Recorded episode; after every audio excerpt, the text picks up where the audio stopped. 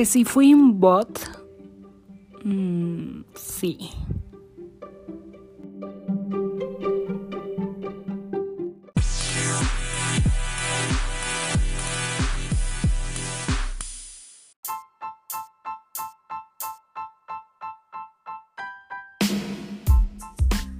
Hola, muchísimas gracias a todos los que están aquí em, por seguir escuchándome. Eh, para los que no me conocen, yo soy Lala y empecé este podcast solo para desahogarme o no estar tan aburrida cuando empezaba este tema de la pandemia, que yo pensé que iba a durar un par de semanas, pero al final llevamos casi un año en esto y nos salimos. En ese entonces, el año pasado, sí hice un, un un aislamiento casi total a las únicas personas que veía mi hermana y mi mamá eh, ahorita, obviamente, porque no podemos seguir, o sea, sobrevivir sin trabajar, pues a, lo único que hago es ir a, visitar a, mis clientes y punto. Trato de no visitar, bueno, más bien no veo a mis amigas.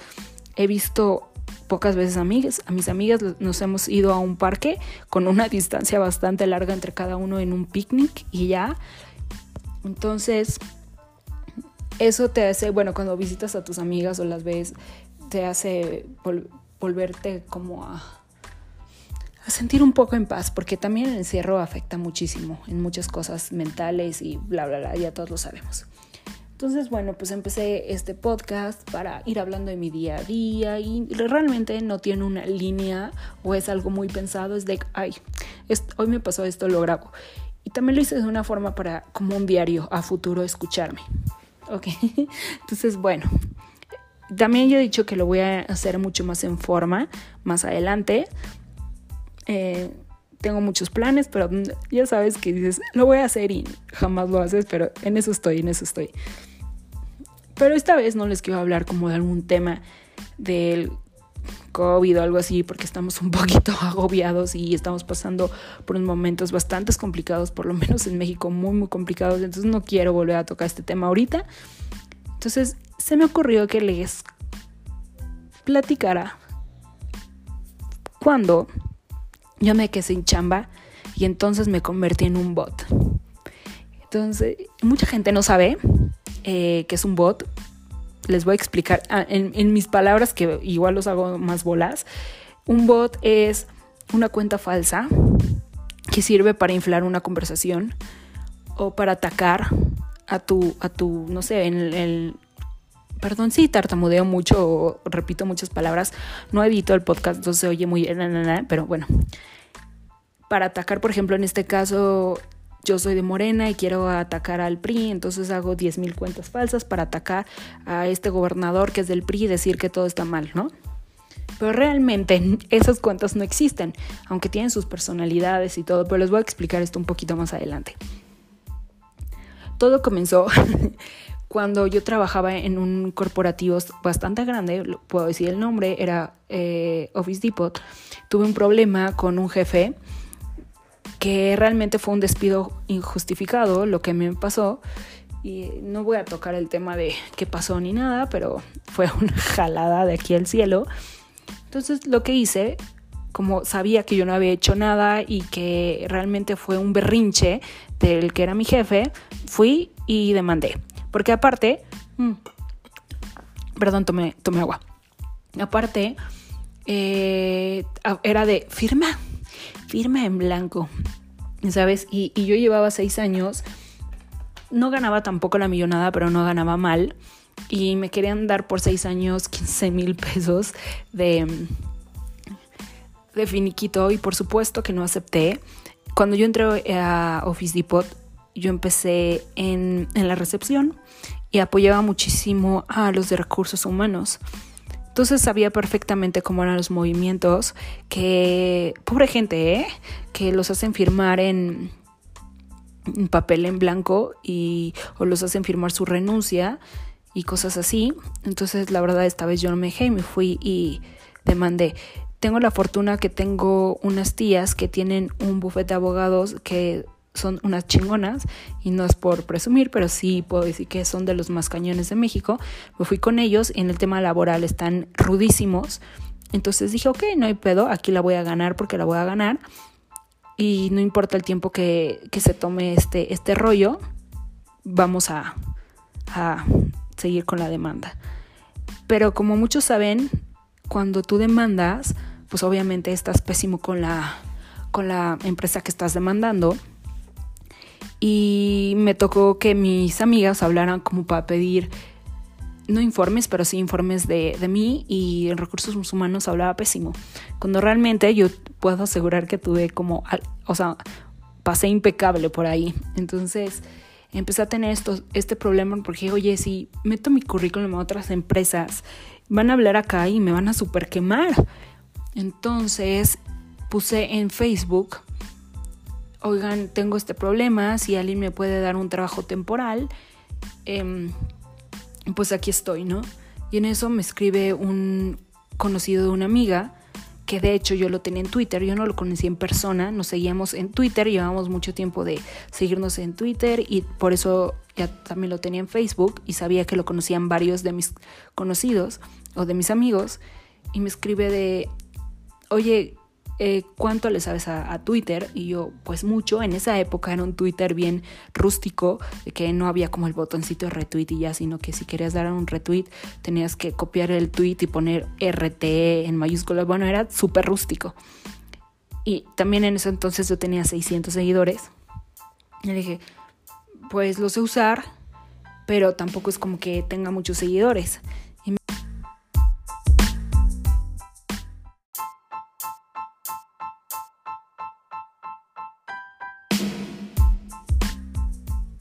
Total que me dijo, no importa los seguidores que tengas, esto es para otro tema. En la entrevista me estuvo preguntando muchas cosas de política sobre, por ejemplo, qué partido, no voy a decir, no voy a dar mucha información, o sí, no. Y me dijo, oye, a ver, em, la primera pregunta y la más importante, ¿por quién vas a votar? Ok, vamos a, decir una cosa.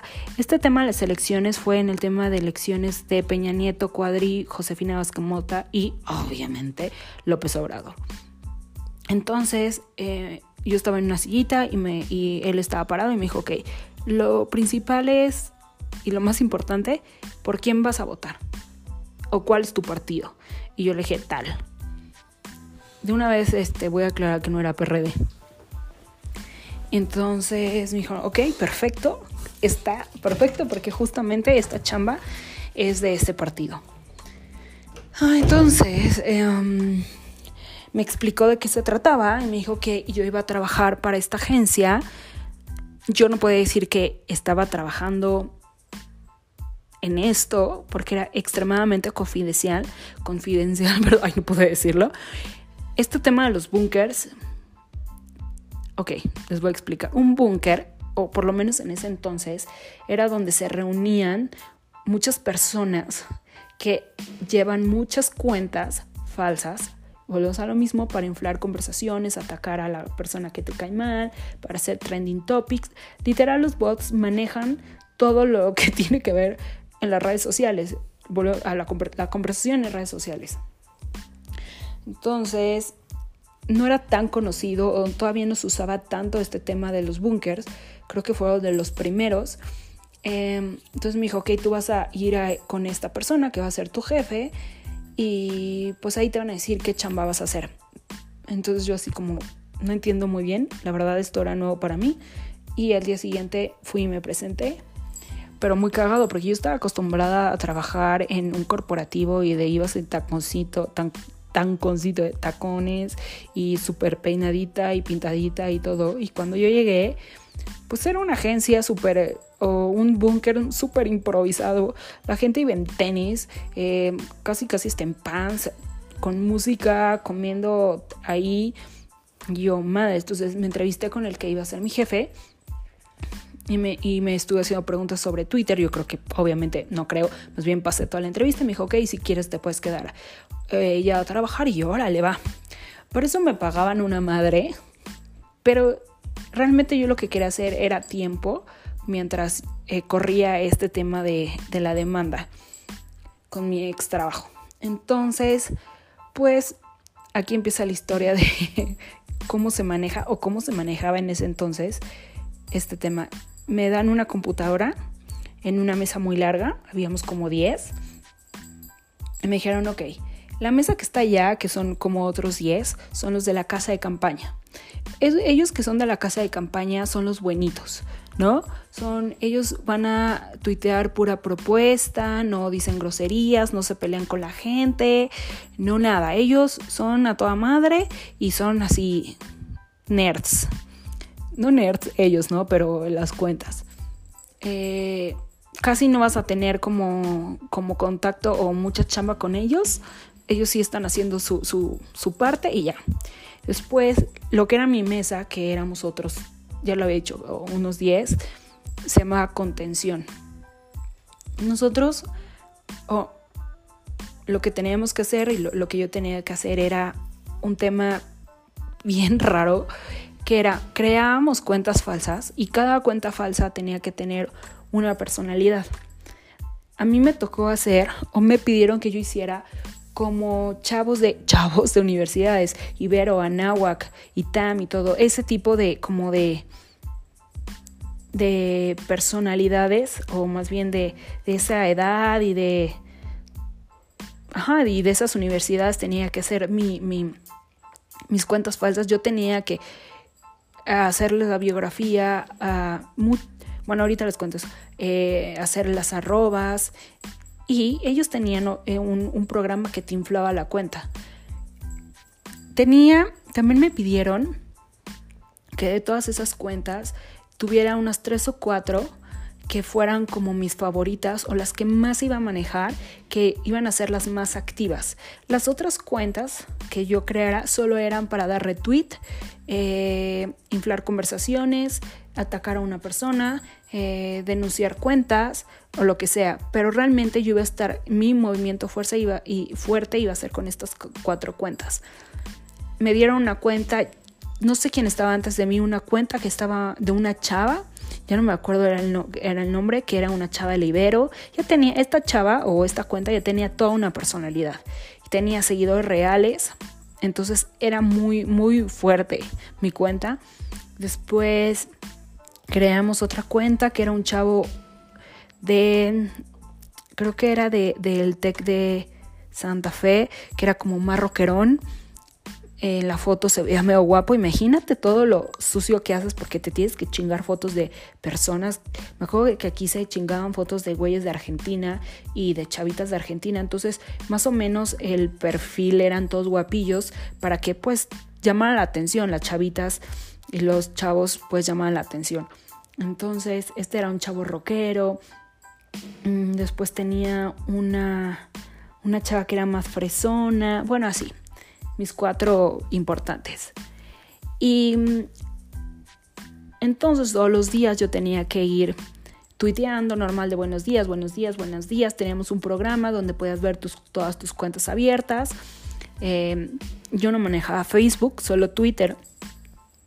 Y de repente, cada día tú te eh, decías, ok, a las 11 tiene que salir este hashtag, a la, a la 1 esto, a las X esto, tenemos que atacar. Era bien divertido, no saben las divertidas que me daba. Para mí, eso fue una novedad para mí, empezar a ver la porquería que se maneja. Em, debajo de todo las redes sociales cuando ves que realmente estamos siendo manipulados de una manera asquerosa, asquerosa, porque realmente nosotros teníamos el control de los trending topics, los teníamos totalmente y había otros bunkers de los otros partidos, obviamente. Entonces, es impresionante ver cómo te engañan. Y, los, los bots y estos bunkers te avientan lo que ellos quieren que tú creas y lo que tú quieres que platiques con tus familiares. Está súper duro. Entonces, por ejemplo, decían, ok, a las 11 vamos a hacer este trending topic. La cuenta, porque había cuentas que son las cuentas históricas, que hay algunas todavía activas y con bastante fuerza y potentes. Eh, que sino que las cuenta, la cuenta histórica de tal, voy a inventar el, el, arroba, ¿no? no es tal cual esta puntula de Benito Juárez, eh, va a lanzar este tweet y todas las cuentas, todas de todas las mesas le van a dar retweet.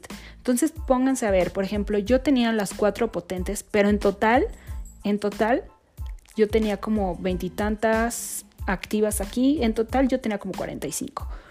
Unas que no podía manejar porque no me daba el programa, pero de que yo tenía las arrobas y las contraseñas y infladas con ya con seguidores, con tweets, todos eran como 45. Pues supongamos que cada quien ya todos los días manejamos 20. Entonces multiplica 20, 20, 20, 20, 20, 20, 20 por cada persona que estábamos ahí. Pues en Chenga el, el hashtag se iba a primer lugar, el trending topic. Y era una, una guerra muy cañón entre bunkers porque de repente el del otro partido lo daba a todo. Eh, y nos bajaban el hashtag y cosas así. Lo muy quiero decir, bueno, voy a, voy a, decir un, algo que no debería, pero bueno. Una de de las motivos principales del búnker era que Peña Nieto, Peña Nieto no quedara en el poder. Entonces estábamos éramos enemigos, pero éramos amigos de los otros búnker de los, de los otros partidos. Entonces, había como una ley que se cumplió totalmente. Yo creo que ahorita, con perdón, pero con Morena no se podría hacer eso. Eh, había un pacto de que mi, eh, mi partido y el otro partido no nos podíamos atacar para nada. De hecho, podríamos hasta pasarnos noticias para quemar al PRI, pero nosotros no nos podíamos atacar. Eh, hasta una semana antes de las elecciones ya nos podíamos dar entre todos todo, pero el principal objetivo de todos los búnkers que existían de todos los partidos era tirar, tirar al PRI. Entonces, para mí fue una experiencia súper buena porque te hacían, te mandaban al mail toda la información que tú tenías, que les, es que pon tú, en los 70 pasó esto y el PRI hizo esto y esto, esto. Entonces tenemos que sacar de esta nota y de este video, saquen sus tweets toda la información. Entonces leías, leías lo que hacía el PRI en los 70s, 80s, 90s, 2000, todo, ya sabes, bueno, 2000 creo que ya no sé, pero estabas ahí metida y decías, madres, qué asco, qué asco, y terminabas así putadísima. Y este, y eso era como nuestro trabajo de día a día. Cada persona tenía una chamba diferente. Aquí mi chamba era como yo era chavita o chavito y chavitos y chavitas de universidades, era empezar a buscar cuentas, obviamente reales, que manejaran, diré que estuvieran en este tipo de, plática de quién iban a votar y, y como irlos jalando a este tema de, oye, ¿por quién vas a votar? No, pues yo voy a votar por Cuadri, oye, pero ¿por qué por Cuadri?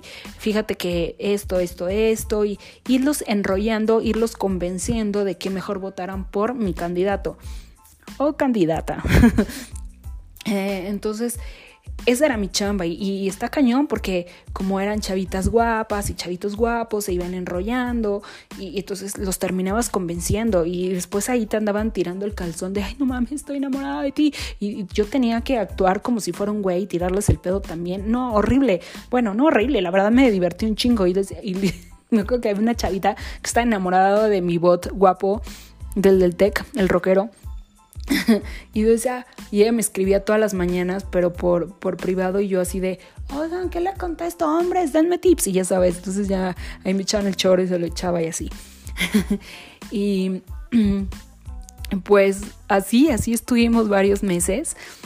Eh, las conocí personas increíbles, ahí era un ambiente súper divertido. Eh, nos pagan en efectivo, obviamente, para que no hubiera rastro de, de nada. Eh, había veces que no, no, no, había lana y en los baños nos daban para lavarnos las manos jabón foca, o sea, imagínense. Pero fue un ambiente divertido, muy, muy divertido.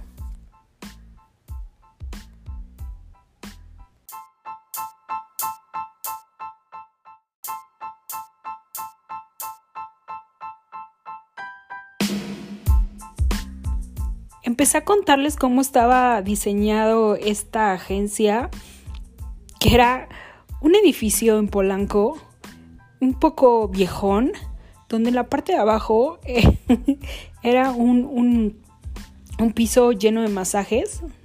Ya sabrán de qué tipo de masajes y nosotros estábamos arriba.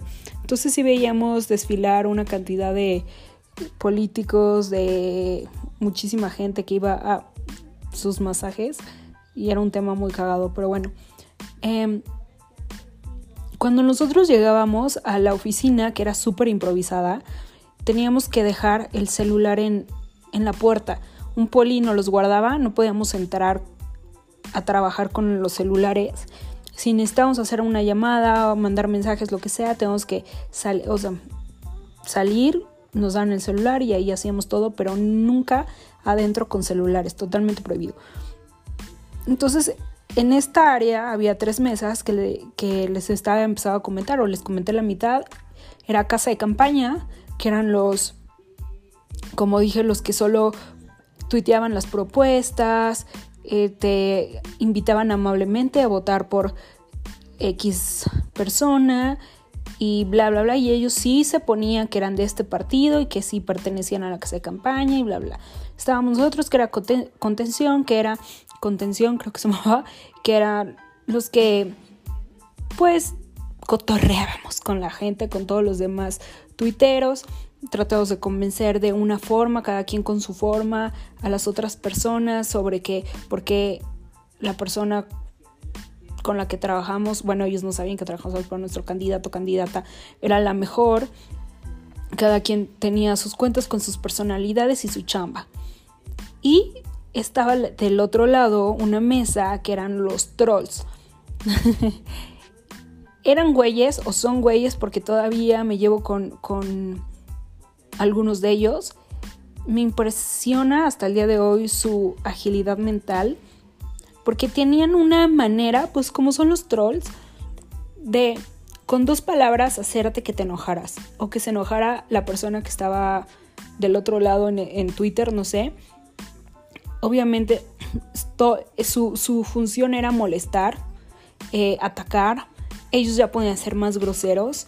Eh, pues tenían o tienen un conocimiento muy cañón, algunos eran medio hackercillos o hackers, entonces pues sí era un ambiente, era como el ambiente rudo, el ambiente pesado, pero siento que a ellos son a los que más les aprendí, porque tienen una facilidad de, pues de eso, de hacerte enojar y de con poquito darte en donde más te va a doler. Entonces su, chamba era muy, muy, muy divertida, pero mucho, siento que mucho más pensada. A pesar de que era, se puede decir que la mesa más desmadrosa, o igual los güeyes que eran más valemadristas, eh, son güeyes que tenían, uy, los tendrán que conocer. puede ser que algunos en Twitter los sigan. No quiero decir nombres, ni arrobas, ni nada, porque pues al final supuestamente era un trabajo confidencial y yo no sé si ellos quisieran, pero tenían conocimiento sobre muchísimas, muchísimas cosas. Entonces siento que a ellos yo les aprendí muchísimo. Obviamente a los de mi mesa o mi área también. Todos ellos fueron muy, muy buenos eh, para ayudarme a hacer crecer mi cuenta.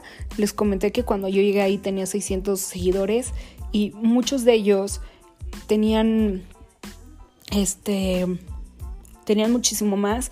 Ahora obviamente los números han cambiado. En ese entonces, pues no es que empezara Twitter, pero era, es un Twitter muy viejo y era diferente la cantidad de, de seguidores que, que teníamos todos. Yo me acuerdo, me acuerdo perfecto, que una vez le pidieron a Chumel Torres un apoyo de sobre alguna información en ese entonces y todos estábamos impactados porque Chumel tenía 11 mil seguidores y cuando terminamos de hacer esto, Chumel tenía 15 mil. Y creo que no sé cuántos tendrá ahorita, un millón, dos millones, no sé.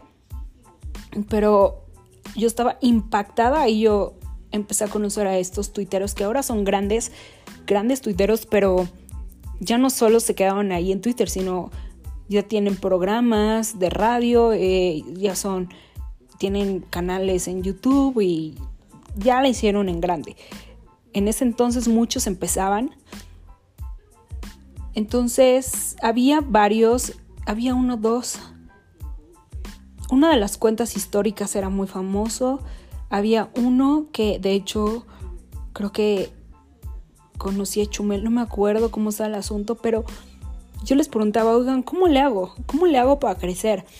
Y me hago que uno me dijo, una de las cosas más importantes es la ortografía. Escribe bonito, con mayúsculas, puntos, comas, separa. Y yo escribía como la chingada, así como ah, se me daba la gana y, y así aventaba el tweet.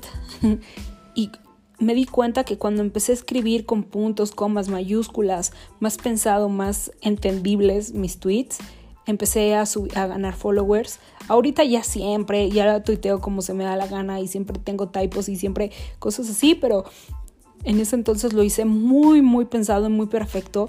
Y como que siento que la gente cuando se metía, leía mis tweets, estaba como tan bien escrito y, y ya sin faltas de ortografía, si tenía duda de una palabra, la iba y la investigaba. Entonces todo era muy perfecto, no sé, pero a mí me impactó ese tip y empecé a ganar seguidores.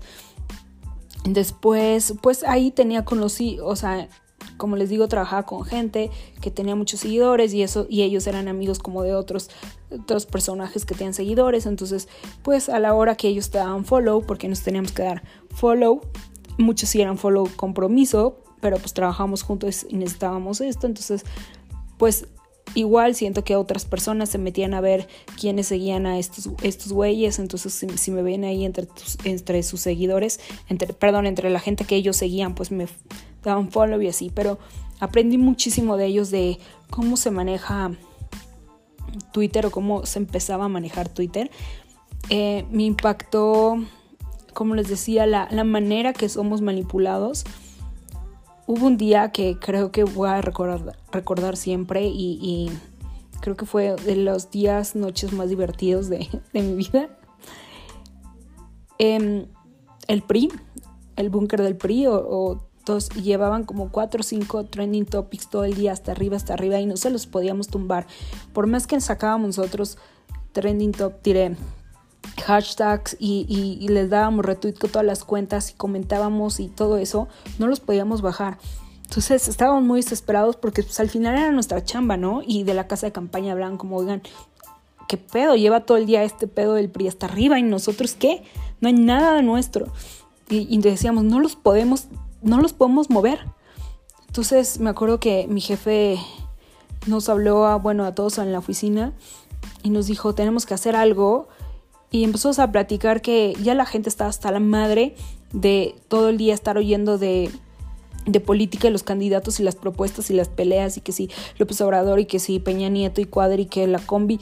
Ya todo el mundo estaba hasta la madre. Entonces ese día decidimos cambiar la jugada y distraer a la gente con algo que los sacara de ese ya hartazgo de estar oyendo puras cosas de política y decidimos, ay Dios, fue un día muy divertido, que íbamos a, matar a Fer de Maná. Entonces, una cuenta de las que alguien manejaba, le cambió la foto, le cambió la arroba, puso TV Notas, puso la foto de la TV Notas, pero, ay, perdón, se cayó esto, pero pues la gente no investiga, o sea, todo lo vemos y queremos nosotros ser los primeros en dar las noticias. La gente no se metía a ver que esta cuenta de TV Notas tenía 500 seguidores. Entonces, quedamos todos que de esa cuenta de TV Notas iba a salir este tweet de que de Maná había muerto, estábamos muy tristes y que bla, bla. Me acuerdo que el tweet fue como, Fer de Maná ha muerto, puntuó en un accidente, no sé qué, perdónenos Fer de Maná, no creo que nunca escuché esto, pero eh, última hora y algo así, y en breve más noticias. Entonces sale el tweet y entre todas las cuentas retweet, retweet y retweet y retweet y a comentar y todo eso y como pólvora, o sea, fue algo impresionante. La gente empezó a preguntar, ¿cómo que se murió Fer de Maná? Y es que ya lo sacó la TV Notas, pero nadie de verdad iba y se metía a ver qué pedo. y, este, y yo creo que en menos de 20 minutos era el número uno en Trending Topic. Empezó a salir en otras noticias. Este, la gente desesperada sabiendo que, que, o sea, queriendo saber qué pasó. Y así estuvo, estuvo como un día y poco ese trending topic. Pudimos tirar por fin de los primeros lugares a, a todo lo, del PRI. Hasta después, ya más nochecita, tuvo que salir, salió un comunicado y hasta en la tele o en el radio, no sé, salió fuera a decir que él estaba bien.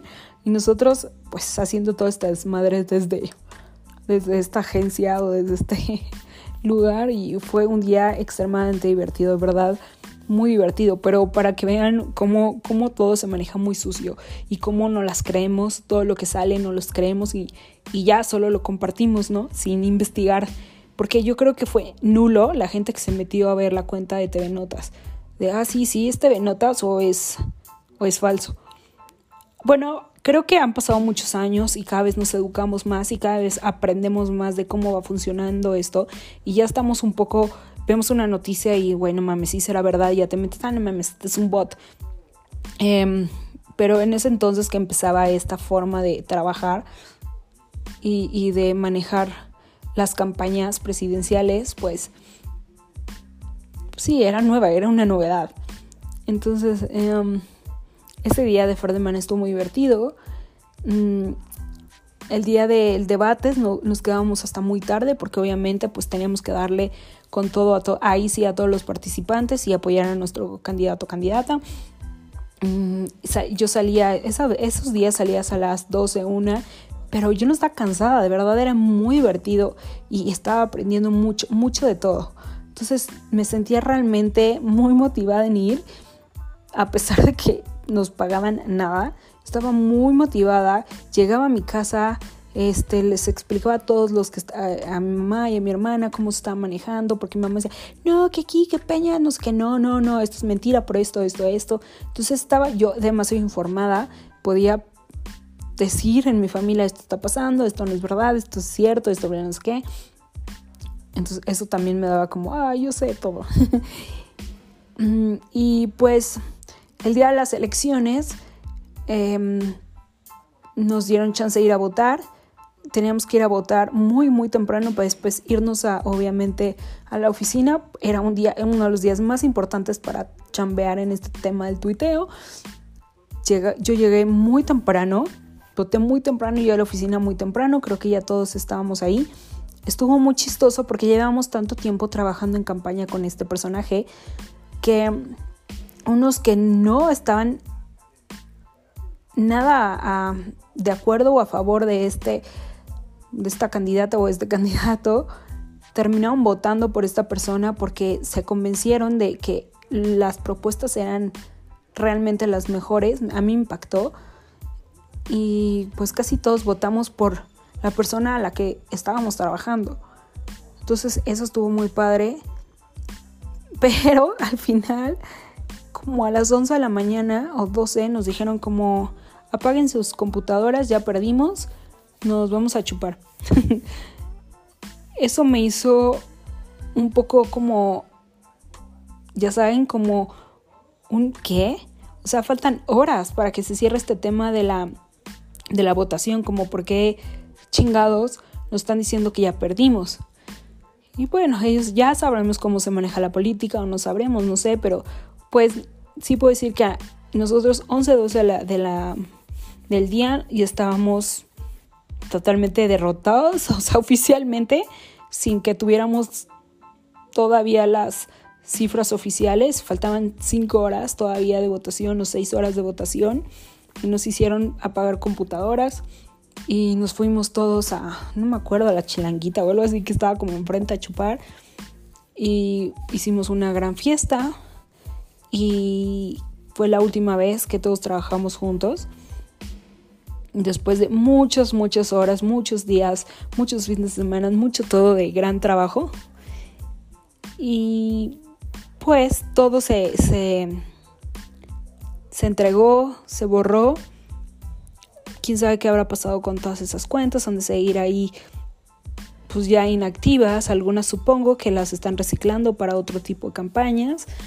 He visto a dos o tres de los que eran casa de campaña que por ahí están activillos, pero pues ya. Lo chistoso es que sí te terminabas como encariñando con tus personajes ficticios porque pues era como pues como tus hijos, ya les dabas personalidad y se fueron semanas y semanas este, escribiendo en ellas y todo. Pero estuvo muy muy padre. Por eso creo que ahorita puedo estar, todos lo estamos, pero creo que puedo estar más consciente o más, me fijo mucho más en cómo se está manejando todo este tema de, del gobierno en redes sociales, me fijo muchísimo, ya abro las cuentas, veo cuándo fueron creadas, me voy cuenta por cuenta y veo que están infladísimas, eh, como entre ellos mismos están dando retweet, o sea, los que no me gusta hablar mucho del tema aquí, pero saben que yo de verdad no puedo con Morena, no puedo con el presidente, eh, todas las conversaciones que hay en redes sociales son falsas. Eh, y la verdad, haciendo unas cuentas o, si, o solo viendo cómo se está manejando todo ese tema, podemos ver millones y millones y millones de pesos, se los puedo asegurar, mensuales que se están, que se gasta el gobierno en apoyar a López Obrador. Y, lo triste es que, pues, no es verdad. O sea, el 80% de esas personas no existen. Ha de ser, creo que Ahora hay programas mucho más pro, han de ser automáticos, no lo sé, no lo sé. Y, pues es triste. Cuánta pues cuántas cosas podríamos hacer con esa lana que están usando para hacer este tipo de cosas y pues parece que esta lana la agarran y lo tiran al, basurero porque ni siquiera es gente muy estudiada, ¿me entiendes? O sea, siento que, que las generaciones de antes de, de bots pues sí, sí era una hora o una hora y media antes de que empezaras a trabajar, que te sentabas y tenías el mail con toda la información y te, tenías que poner a estudiar y a trabajar y aprender de historia y qué pasó hoy con este presidente y este movimiento y este fraude y bla, bla, y aquí no, no hay un estudio, no saben nada, saben solo insultar. Eh, con la ortografía la chingada, digo, yo no puedo decir nada porque yo siempre tengo typos y cosas así, pero es ni siquiera es algo como muy pensado o tweets que puedas decir, oye, esto está interesante, o que te jalen a voltear a ver el partido y decir, esto está interesante, esto que está poniendo, pues sí está chido. No, es puro como vomitada y lo avientan, pero son muchísimas, son millones y millones y millones y millones y millones de cuentas las que maneja el gobierno para, pues para tener sus trending topics y, manipular muchísimo la información. Por eso creo que es bien importante que cada vez que vean una noticia, sea de quien sea, de quien les quede bien o mal, vayan y, chequen las cuentas, chequen a quienes siguen, a quién le dan retweet, porque con eso ya nos vamos sabiendo, o sabiendo más bien, nos vamos dando cuenta hacia dónde... Ah, ya, ya me entendieron como hacia dónde va este tipo de gente Igual solo es un, un retweet de una persona que sí, si ves, te metes al perfil y dices, oye, este no es bot, es un, no sé, escritor o este chavo estudia leyes y sabe mucho de este tema, entonces pues sí puede ser real eh, el tweet o no, pero ya si se van y es un bot, no sé qué, ya bloqueen de hecho la cuenta otro tip, no hay que darle retweet, no hay que darle más visibilidad a las cosas. Yo la cago también mucho eso porque me enoja un tweet y le doy retweet. Pues lo mejor es hacer un screenshot y, pegar el tweet, pero no estar moviendo ese tweet, no hacerlo más, inflarlo más. Igual hasta no, no contestarle, hacerlos invisibles. Realmente lo que nos molesta deberíamos hacerlos invisibles para que no esa información no crezca, porque al final pues bueno o malo que eh, X tema crezca es pues publicidad o no sé cómo se diga. Pero bueno, X. Pero bueno, eso es mi historia de cómo fui un bot. Eh, fueron unos meses muy divertidos. Me sigo llevando con algunos de ahí, con otros no tengo ni idea qué pasó. Eh, mis cuentas tampoco sé qué pasaron con ellas. Pero sí fueron muchos meses de mucho, mucho, mucho aprendizaje y muy divertidos y lo volvería a hacer, sin duda. Pero no. O sea, no, no, no, no ser bot, no, no ser bot porque no, ya no, no. Aprendí mucho, pero no lo volviera a hacer. Pero trabajar como en ese estilo de cosas se me hace muy divertido. Y pues ya, si un día tienen una duda sobre un bot, me pueden avisar y, yo les digo qué está pasando detrás de todo eso. Pues muchas gracias por escucharme y nos vemos en el próximo capítulo.